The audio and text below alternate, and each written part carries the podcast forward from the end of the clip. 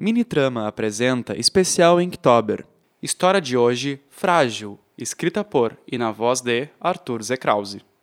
O sinal eletrônico da porta tocou e logo em seguida o funcionário falou pelo alto-falante. Cristiele, favor comparecer ao caixa 2. Cristiele, favor comparecer ao caixa 2.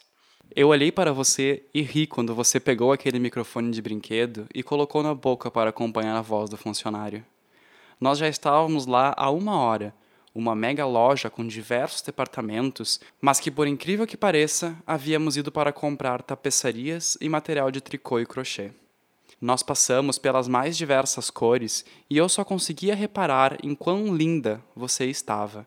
Com uma calça bege, uma blusa amarela e um casaquinho para se proteger do ar-condicionado. A minha vontade, a todo instante, era de te abraçar e te beijar. Simplesmente pela magnificência que transparecia. Você parecia brilhar dentro daquela loja, a mulher mais linda que existia.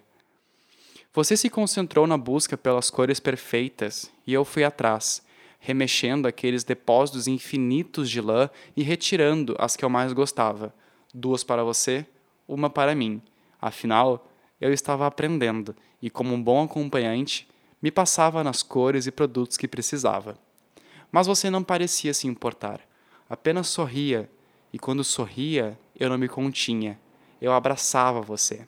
Uma vontade de tocá-la, de apertá-la, de estar ali e de te ter em minhas mãos. Nós finalizamos as compras e seguimos para o caixa. Pagamos e chamamos nosso Uber, que em um carro branco parou logo na entrada.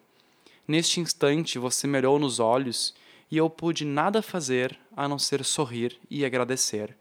Não pelos presentes, mas por aquele tempo quase infinito que passamos juntos. Foi longo e foi proveitoso. Eu te abracei uma última vez, beijei sua bochecha e te ajudei a entrar no carro. Nós nos olhamos e eu bati a porta. Naquela manhã, eu acordei com o rosto inchado e os olhos molhados. No final, eu sabia que tudo havia sido um sonho, mas eu agradeci o mais sinceramente que consegui por ter sonhado contigo por mais uma noite. Seis anos se passaram desde que você faleceu, e eu não sei se consigo lidar com a fragilidade que é a vida.